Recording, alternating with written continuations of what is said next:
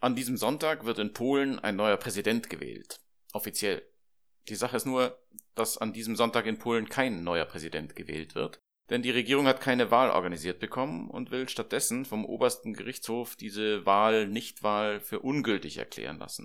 Dahinter steckt ein elaboriertes politisches Kalkül, das aber im ganz großen Stil schiefgehen könnte. Extrem spannende und riskante Zeiten also in Polen, und darüber spreche ich heute mit einem Mann, der seit vielen Jahren als einer der letzten von der Regierungspartei PiS unabhängigen Institutionen des Staates gegen den Zerfall der Rechtsstaatlichkeit ankämpft, nämlich mit dem Bürgerrechtsbeauftragten Adam Bodnar, der obendrein auch noch eine Botschaft an das deutsche Bundesverfassungsgericht mitgebracht hat. Verfassungsblog Corona Constitutional, unser Podcast zur Krise.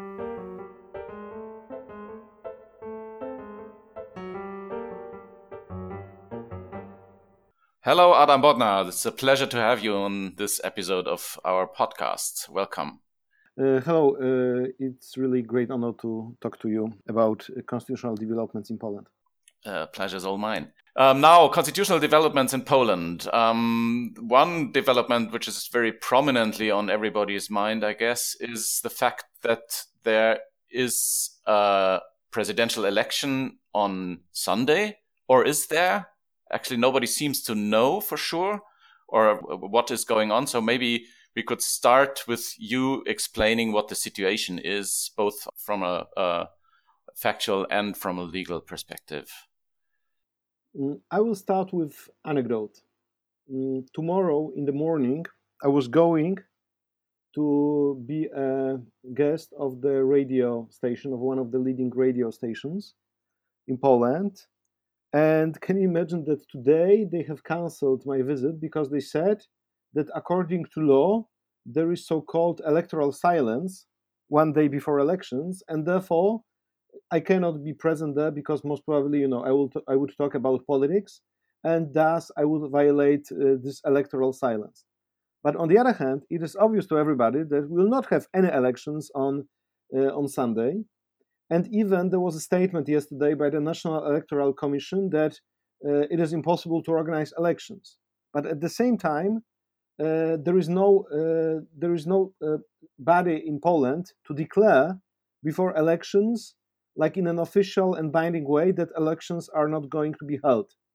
So this is something like a limbo situation, uh, and uh, and it is really, to be honest, like a really big constitutional and political a crisis. You know, we can make jokes out of it, but it is just a consequence of some decisions that have not been adopted some time ago, and they uh, and right now the ruling party is paying the high cost for this, and we are all paying as a, a democratic country. So the idea is, if I understand it correctly, basically to act as if Poland would have uh, an ordinary election and then just not to have an election to in, in, as a way to kind of like deliberately violating the electoral law in order to have the Supreme Court uh, declare this election, non-election, whatever it is, invalid, and then to open the way to, to a new election. Is that correct?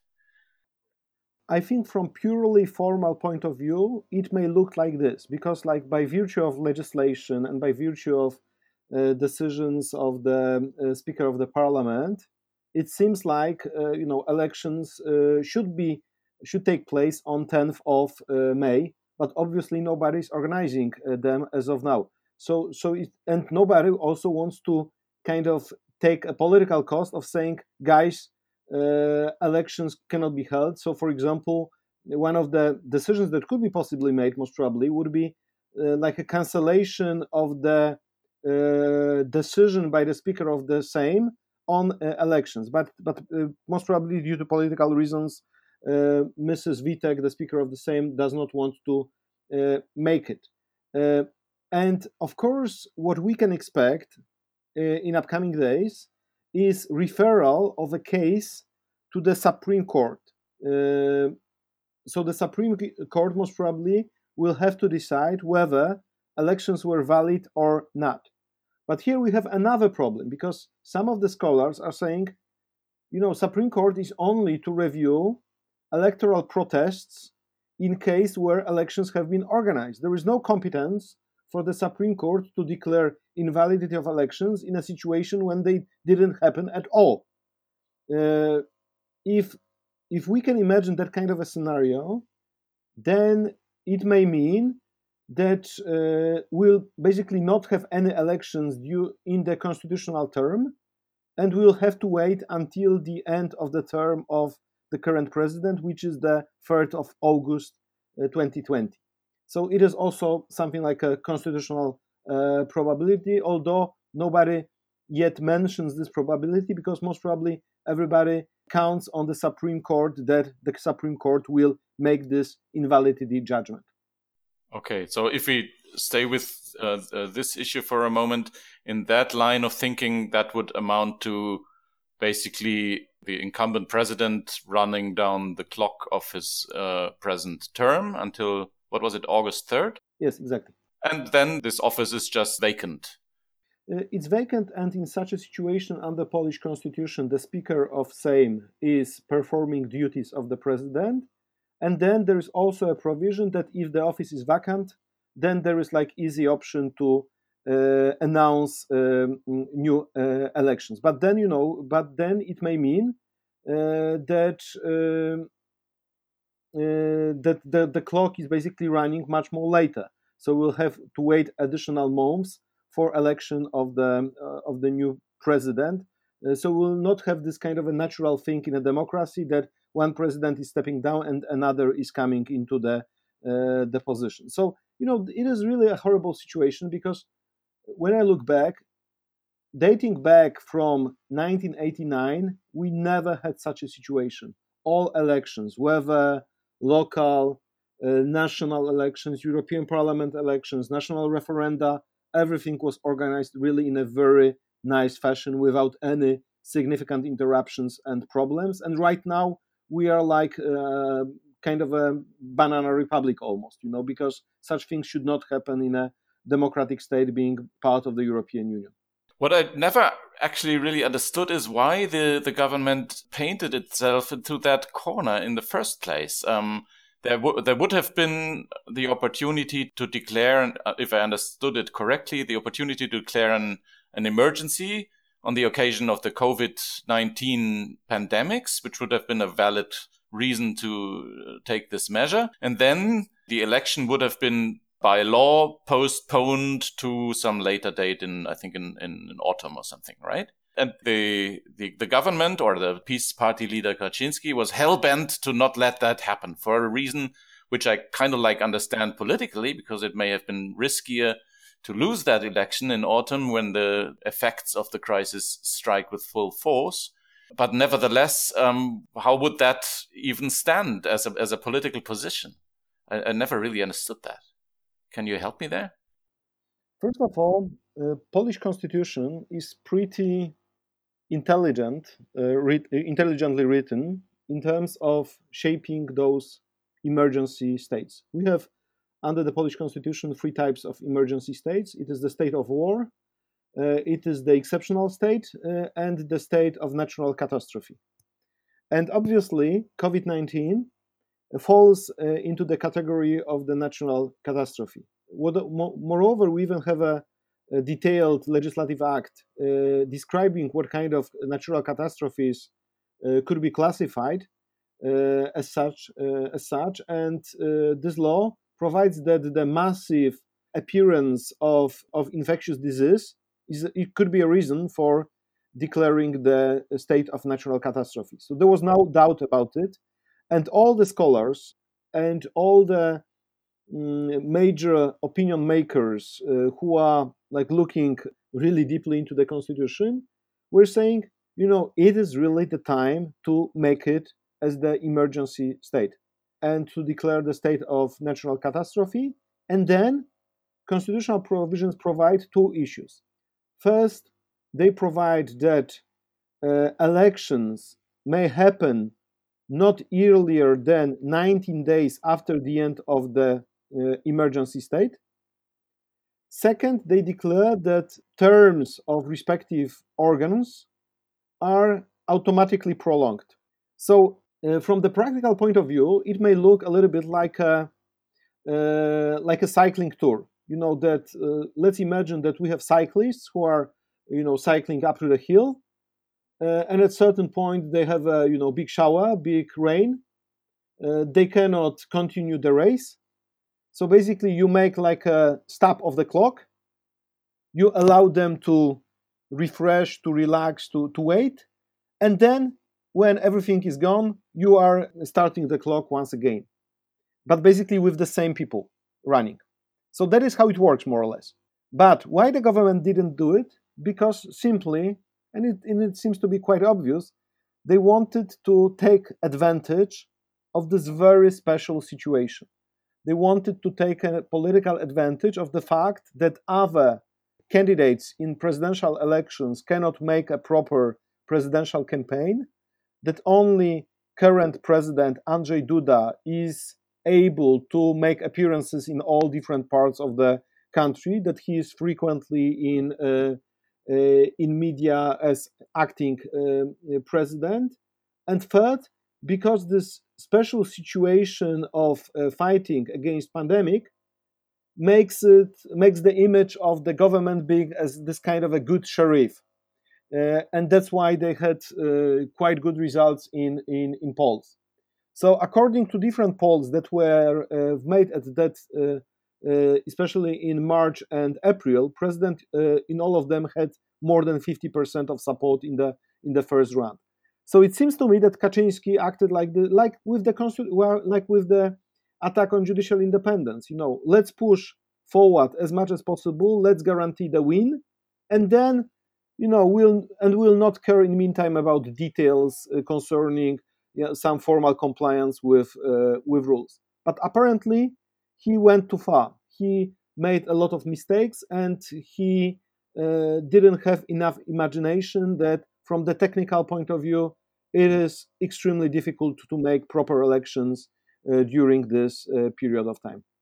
So now the election will be postponed, but not as long as uh, the actual legal uh, framework would provide for, but only a couple of days, a couple of what was it, a couple of weeks, right?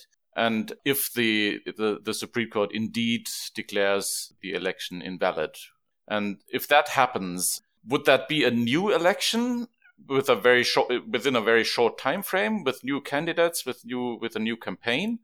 Or would that be the Sejm election only on, on a later date legally? First of all, you know, we have to assume uh, that the Supreme Court will declare invalidity of elections because in such a situation it opens the uh, window for the speaker of the same to declare new elections uh, so so using this uh, comparative uh, example with the cycling tour it would mean that the stage of the tour is has ended, that it has been cancelled, it has been annulled, which means that we have to start another uh, another stage uh, of the tour, obviously with also new candidates. So it is possible that if there will be some new candidates, they will be able to run in uh, elections. But there are some problems here. First of all, under the constitution when you declare that kind of like new elections then terms for organization are shorter. So basically more or less everything from the moment of announcing elections until the moment of electing the president should fit into 60 less than 60 days. So during this time uh, you will have to collect signatures of people who are supporting you as a candidate. So uh, so in order to run as a candidate under the polish law you should have 100,000 votes, which is not that easy to collect. So, so the, the big question is what to do with those candidates that were already candidates in previous elections in a situation when they have already made a big effort to collect all those signatures. Moreover, you have still the situation of pandemic, which makes it much more difficult to collect signatures of people supporting you as candidates. So most probably we can what we can expect is the like a technical amendment uh, of the electoral law saying that all those uh, support all those lists of support for candidates that have been collected in 2020 for previous candidates are basically valid for uh, a longer period of time, are valid for the purposes of this new set of uh, elections. Most probably, they will try to make that kind of um, provision, uh, but still, they will have to guarantee a possibility of some new candidates uh, to run. You know, it would be unconstitutional, highly unconstitutional, to deprive uh, any new candidate to appear uh, uh, on the stage at this moment when we have a new set of elections. Right. Um, the decision, what will happen, will now first of all be taken by the Supreme Court. And the Supreme Court is a very big day for the, the Supreme Court actually today, as I understand, uh, because uh, it is uh, convening to elect a new president of the Supreme Court. And basically to decide if the interim president Kamil Zaradkiewicz uh, uh, is going to be installed as, as as president, and there's a debate about who can participate in that assembly of uh, Supreme Court judges because most many of the current uh, judges um, have been nominated by the National Council of the Judiciary, uh, and and the question if their nomination is valid in the first place is very much controversial. So, how do you assess that situation? Um, will the will the Supreme Court even be able to to make that personal decision today? Right now, uh, the the Supreme Court, uh, the General Assembly of the Supreme Court, is uh, deciding on on five candidates, out of whom the President of Poland will select the first President of the Supreme Court. So uh, the big issue is who has a right to participate in uh, in this selection, especially whether judges of the disciplinary chamber of the Supreme Court and judges of the Chamber of Extraordinary Control and Public Affairs could also be participants. It seems to me that despite all those, those different problems, the previous Supreme Court, with uh, I mean the previous uh, under the leadership of the President uh, Małgorzata Gersdorf, was not able to secure such a situation that those newly appointed judges cannot be regarded as real judges and cannot be regarded as being like real participants of this General Assembly. So it seems to me that uh, this selection today uh, is going to include them into the panel of judges who are voting. And also, uh, out of them, some candidates could be selected to be uh, for the uh, president to appoint the first president of the Supreme Court. So so here, you know, it seems that there are no further actions that could be done in order to prevent it. It seems to me. And unfortunately, you know, we observe a number of those situations that we knew that from the legal point of view, we have there are some important arguments saying about, let's say, invalidity of uh, appointments of some people, or that some people should not participate in certain actions. But later on, it appeared that uh, there is no possibility to to to to make it happen really. So we'll see. But but i think the, the big issue is here that most probably the the chamber of the supreme court that will decide on validity of elections is the extraordinary chamber uh, extraordinary control and public affairs chamber so please note it is this chamber that has been also elected or selected by the new national council of uh, judiciary and the question is how this chamber will behave in the context of uh, this motion for invalidity of elections. Because maybe, you know, maybe we could be surprised. Maybe this chamber will say, okay, you know, we don't like that kind of motions. We don't, we don't think we have the competence. We do not like to be instructed by politicians, uh, because please note that this political plan by Jarosław Kaczyński and Jarosław Gowin involves a certain decision by the Supreme Court and they will say, you know, we are we feel that we do not have a competence here, and the case should be redeemed. You know, and that could be quite interesting development because uh, if they would make that kind of a judgment, they would gain something like the uh, public legitimacy that they are really independent. Yeah, that they are not uh, servants of uh, of politicians. So you, you you never know what may what may happen. You know, sometimes uh, you you could be you could be surprised by by Polish reality. Right. What would even happen in that case? Now, if, if the if the Supreme Court refuses to declare a, an, an election which hasn't taken place invalid, then it would be legally valid, or what? what what would be the result of, of, of such a decision?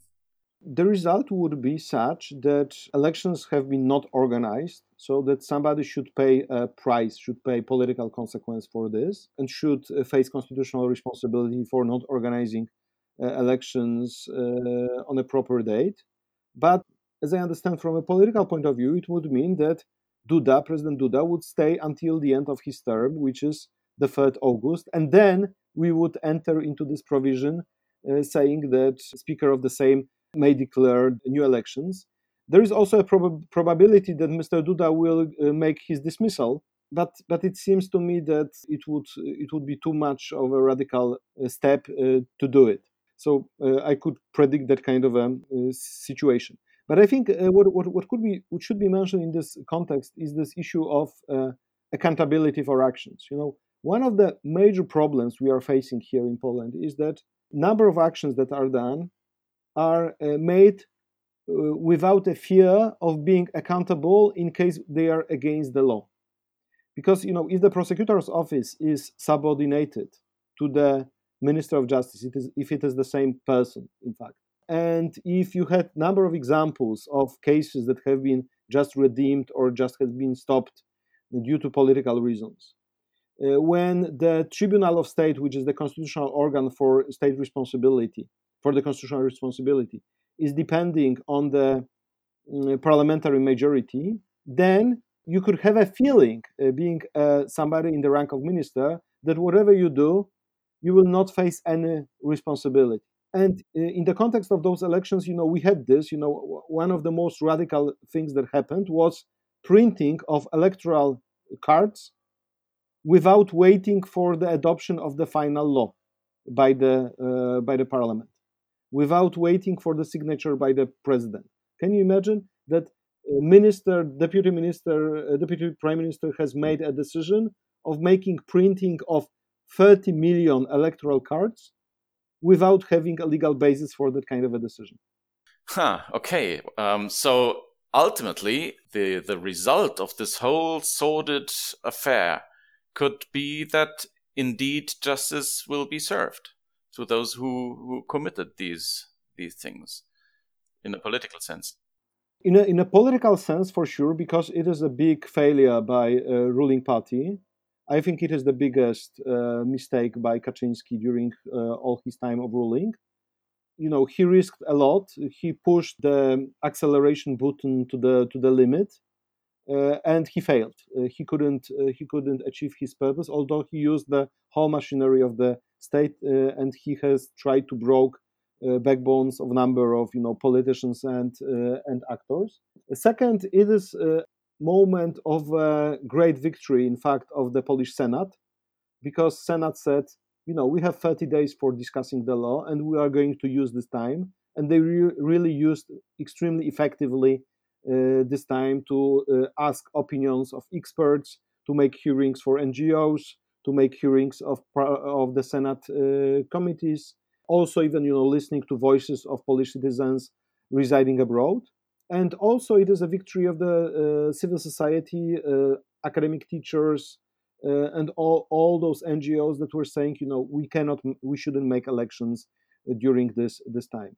Uh, so after this, you know, painful lesson for the law and, law and justice, there is a chance that new elections would be organized in accordance with all rules. Uh, maybe you know uh, it seems that they will go into the direction of all postal voting because you know this Bavarian example is used and referred quite uh, frequently. Uh, but uh, in order to do it properly, it, it requires first of all involvement of the National Electoral Commission. Uh, please note that for the purpose of those elections that were going to be organized the National Elector- Electoral Commission, in fact, has been cut off from any involvement into the process. So they wanted, so the ruling party wanted to steer the whole uh, process. Uh, and it also requires something like a deeper reflection how to cooperate on this issue with the uh, opposition, how to agree on basic terms, how uh, on securing the democratic character of those uh, elections. So we'll see. Maybe you know, I do hope that maybe uh, we we can get out of this whole uh, exercise with proper elections somewhere somewhere in uh, August. But uh, on the other hand, knowing Kaczynski, maybe once again he will try to play his game, his political game, and maybe once again will uh, end up with some uh, bigger catastrophe. So we, we have to we have to wait for them for developments here.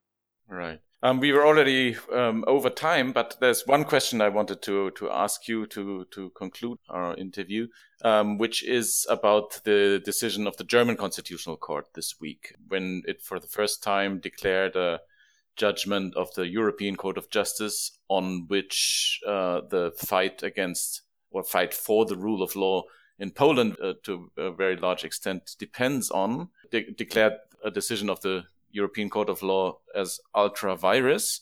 And um, I wonder what what you make of that decision from a Polish perspective. There's been many talk that this gives comfort to the argument of PiS and of Fidesz, and there's been a counter argument that this is uh, in in no way comparable to the to the Polish situation.